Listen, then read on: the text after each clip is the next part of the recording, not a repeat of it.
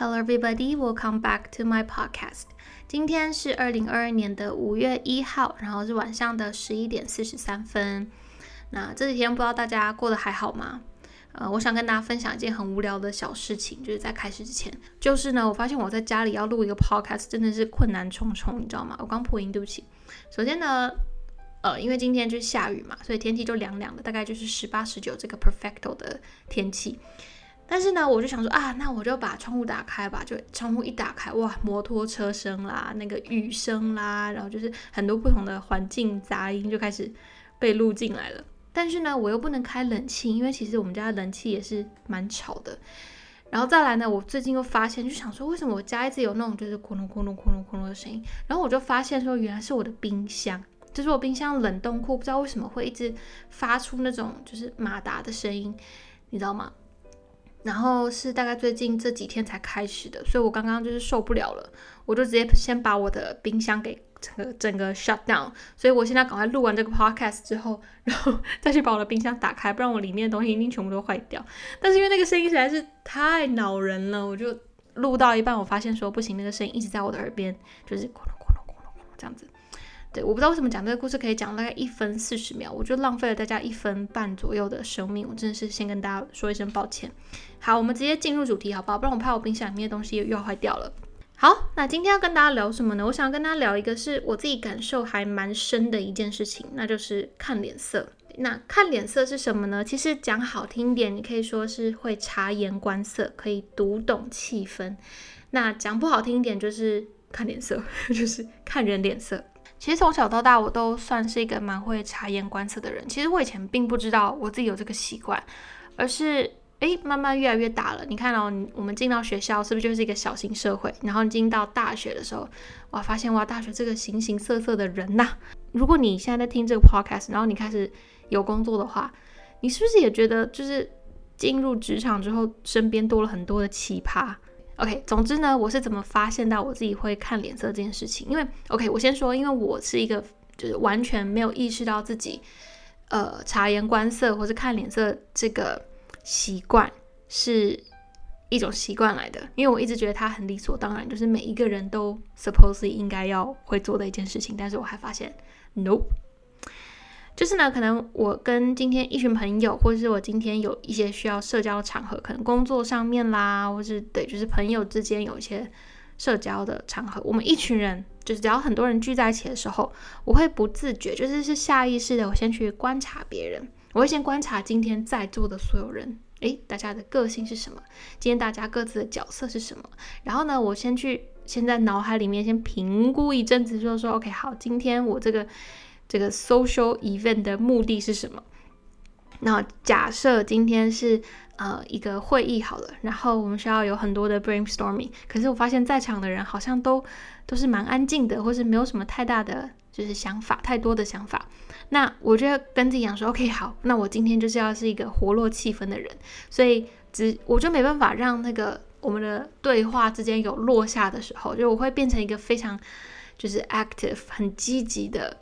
一个嗯，就是对话者，就是我会不断的想一个新的东西，或是想一个新的话题，让大家可以重新开始讨论。所以这个时候我就把自己定义成我今天是一个气氛的活络者。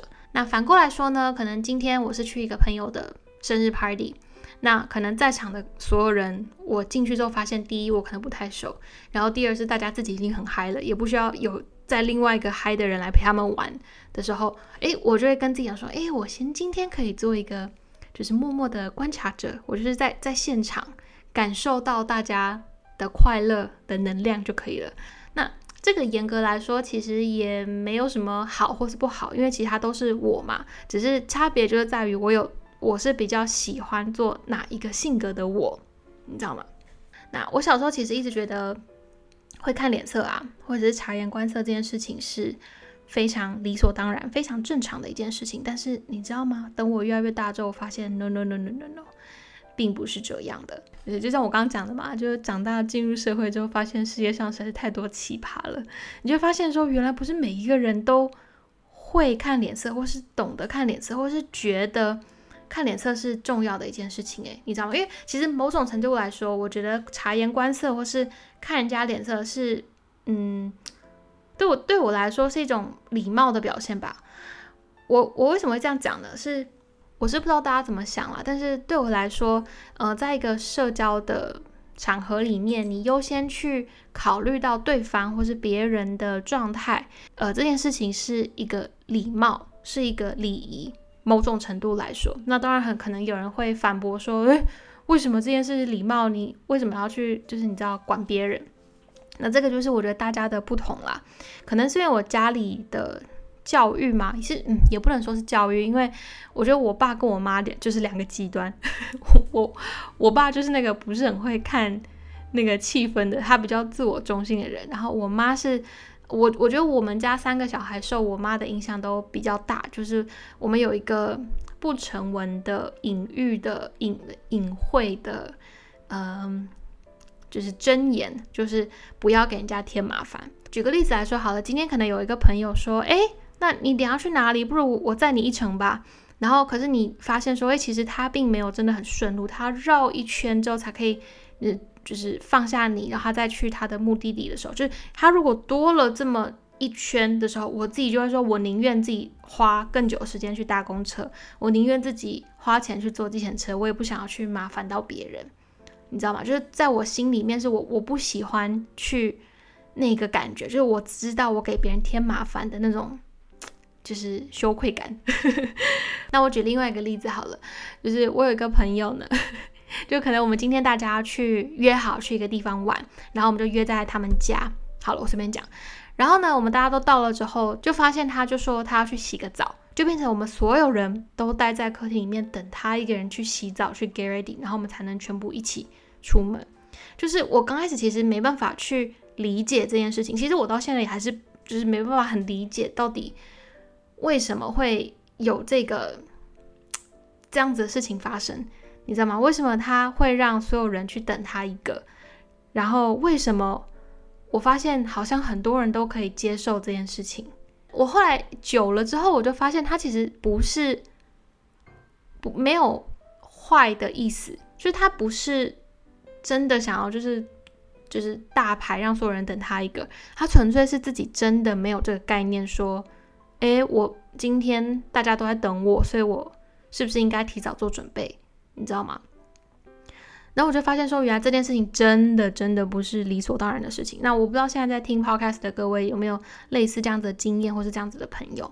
至少我来说，我长大之后意识到这件事情的时候，是觉得还蛮震惊的。好，那我们来讲讲，嗯，所谓看脸色的坏处好了。那我自己觉得这个是我蛮大的一个弱点。就像我刚刚讲的，其实我是一个个性非常非常，呃。愿意，然后且，呃，容易去屈就于别人的一种个性。至少在我身上来说，我觉得我去看人家脸色这件事情，是对自己没有自信的一种表现。然后，并且我很容易会被别人的话给带着跑。就是我可能本身自己已经有自己的想法，然后我是蛮有自信的。可是别人只要一提出一个质疑，或者他们一说哦，为什么？为什么不这样子？为什么不那样子？然后我就开始否定自己的想法，然后对我就是十秒之前还就是非常自信的东西，现在突然变得很不确定了。我举个例子好了，今天假设我评估之后 A、B 两个方案，我觉得 A 方案比较好，但是有人质疑我说，嗯，我觉得 B 方案比较好啊，感觉比较有效率。现在的我可能会很慌，就说，天哪，是 B 方案比较好吗？哦，应该是吧，不然他怎么会就是会讲出来？你知道吗？但其实我们也不知道到底 A 还是 B 还比较好，就你还是要认真去分析之后才会知道嘛。但我当下就会直接否认我自己觉得 A 方案比较好的那个那个决定。那我现在在练习的就是。诶，有哪一些可能是 A、B 方案的差异点？例如说，有没有什么是让 B 方案有可能会变得更有效率的？或是我觉得 A 方案的优缺点是哪里？B 方案的是什么？所以，当你学着在做决定之前，就把尽量把所有层面都想到的时候，别人在质疑你的时候，你可以比较有底气的去跟对方讲说：，诶，可是因为 A、B、C、D、E，所以我觉得 A 方案更好。你知道吗？这个听起来好像很简单，但是实际做起来是蛮难的啦，就真的很烧脑，你知道吗？当你一天可能有一百个决定要做的时候，你每一个决定都要这样思考、思考、思考。的时候，真的是蛮累的。我觉得一方面来说，是我常常会觉得别人讲是对的，可是你就是你们也知道嘛，在我身上会发生一些就是很荒唐的事情，就手机掉下楼啦，或者是呃，反正就是很多神奇的事情都会发生在我身上嘛。所以我就常会觉得说，哇，原来我做的决定是不是就不是，就是都不会对的，就一定会有一些就奇怪的事情发生。我也不知道为什么，但是我就会这样子有有这个因果关关系在。所以我在讨论事情的时候，我会先观察别人的表情是怎么样。当他们发出质疑的时候，我就很容易会被别人带着跑，或者我就自己会就是就是就是陷入自我怀疑。那这个其实对我来说是一个很大的考验，因为我的工作性质上不是说完全就是人家讲一句我做一句，而是很多时候我们要自己做判断啊，或者是我要自己，我甚至是要去帮别人做决定，或是帮别人的。就是 set 一个 direction 这样子，那我觉得这件事情对我来说是很有压力的，就是我太容易因为别人的一个眼神或者是一句话，然后我就开始无止境的，就是让自己陷入一个就是我怎么办怎么办的那个那个漩涡里面。所以其实我很讨厌总是会被别人拉走的自己，然后我也很讨厌不相信。自己有判断力的自己，就是那个感觉是啊，韩文叫什么他搭配很挫折，你知道吗？对，那这个当然也是就是逼迫成长的一个方式啦。因为今天老实说，如果我就单纯的是别人说什么我做什么，其实我不会特别想要去。好像让自己想多一点，你知道吗？就我干嘛？我就把手上事情做好就好啦。可是当你今天你负起，就是可能你在工作上面或在学校遇到的责任开始越来越大的时候，我觉得学会去 forward thinking 是一个真的很必要的一个练习啦。那可能在练习一次两次的过程中，会有很多的挫折，你会觉得天哪，我怎么又做了这么蠢的决定？或者说哦天哪，又被人家说说说中了，就是 B 方案真的比较好。那每一个都是学习，每一个都是在你下一次做决定的时候会成为你就是考虑的那个呃点，或是你的养分，你知道吗？我现在当然还在这个过程中，所以不敢说什么。我觉得这个应该都是嗯，在成长中那个曲线非常陡峭的呃推力之一吧。呃，加上。我自己的工作上面也开始遇到一些可能管理上的责任，或者是我要开始给更多呃 instruction，更多的指令。好了，所以我应该是要能够做出正确的判断，并且相信自己的判断，这样子我才能够给其他人一个很明确的选择跟规划嘛。就是即使我今天是要给指令的那个人，我老实说，我还是很常会去看。别人的脸色，然后来思考、来反思，我今天给的这个指令到底是不是对的？你知道吗？这个是一个无意识的一个举动吧。然后我非常非常不喜欢这样子的自己。其实我很羡慕那些就是完全不会理会别人 想法的人，就是能够对自己下的决定，能够对自己说的话，能够站得住脚，然后能够非常 firm 的人，我觉得是一个。是一个很棒的 quality 咯。对，当然你不能是 arrogant 的那种，就是很叫什么来着，自负的那种。我当然就是另当别论。但是我的意思是说，你能够很 firm 自己讲的事情，很 firm 自己就做的决定，这件事情是很棒的 quality。某种程度来说，我的这样子的个性可能可以在团体里面成为一个很好的调节剂吧。就我这样子的个性，但是呢，我可能不会是最擅长去。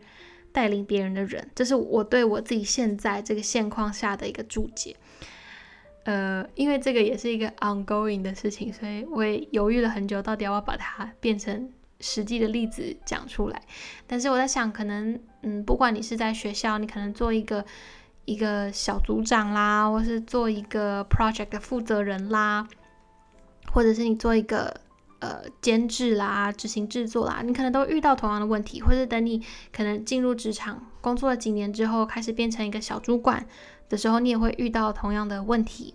看脸色，或是太会察言观色，或是太把察言观色，呃，变成你你的个性的一部分的时候，其实缺点就是你会变成一个很容易犹豫不决的人，并且你很容易会把别人的话看得太重。那我没有什么建议可以给各位啦，但是我们要学着去相信自己的判断，保留那个察言观色的 quality，因为这个其实是很大的优势之一。这个我可以等下再说。那我们来讲讲看脸色或是察言观色的优点好了。我们刚讲了很多的缺点嘛，那优点是什么呢？就是我觉得会看脸色的人真的。比较讨人喜欢，你们应该都有经验吧？就你们身边的朋友里面，一定有一些是真的很不会看脸色，很不会读气氛，就是在尴尬的时候，他硬要讲一些更尴尬的话，或是在不对的时间，就是硬要去问人家一些很尴尬的问题，然后让整个现场气氛降到冰点，但是他一点都没有发觉，或是在改善你人际关系上面一个非常大的的的的因素。那如果你自己觉得你是一个不是很会读懂气氛的人的话，那我我的建议呢，虽然我不是专家，但是我觉得第一个就是你千万不要想到什么就讲什么。你可以在一个呃 social event 里面，你先观察一下，你先听别人讲，你不要在别人讲之前，你就先把你心里想的所有话都讲出来了。你如果仔细观察的话，应该就可以 sense 到，可能现场有两个人，他们一直都没有讲话，也没有对话，甚至是眼神都没有交汇。那这个时候呢，你就。你当然不用知道他们之间发生了什么，你也不用去问，就是你只要提醒自己，哎，不要心直口快就 cue 他们两个出来，因为他们两个可能就表现出的是一个我没有想跟对方讲话，或者是我们俩之间有什么什么疙瘩的一个一个状态的时候，你硬要 cue 他们两个出来，那现场不就尴尬了吗？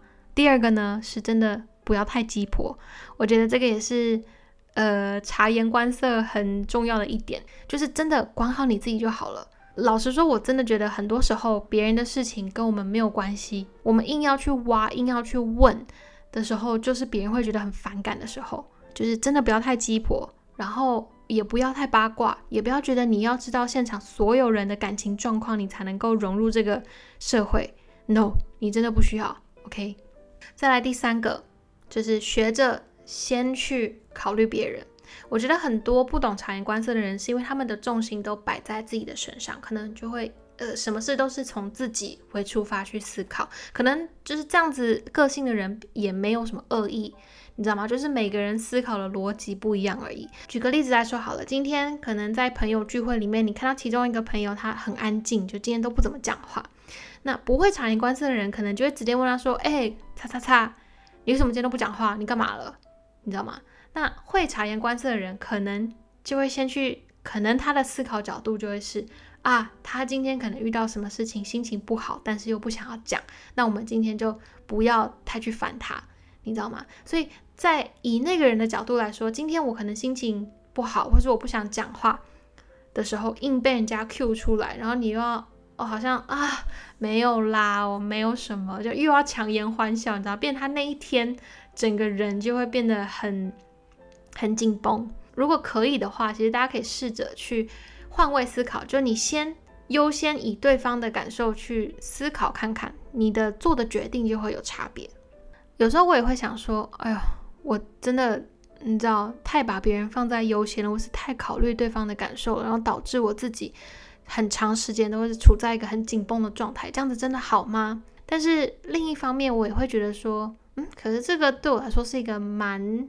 好的礼仪吧。虽然说我因为这样子的个性，然后变得在很多事情上面变得很优柔寡断啦、犹豫不决啦，但我觉得这个是另外一部分要学习的课题吧。我也不会特别想要去改掉自己这方面的性格啦。再次的录到现在，我也不知道我在讲什么了。我觉得我的冰箱里面的东西快要坏掉了，所以我们今天就差不多讲到这里吧。那嗯，希望所有在听 podcast 的各位。希望我们都做一个勇敢面对自己性格上，呃，优点也好，缺点也好的人。不知道大家对于今天聊的这个主题的共鸣怎么样？但，Yeah，那今天就差不多聊到这里。I will talk to you guys in my next podcast. Bye.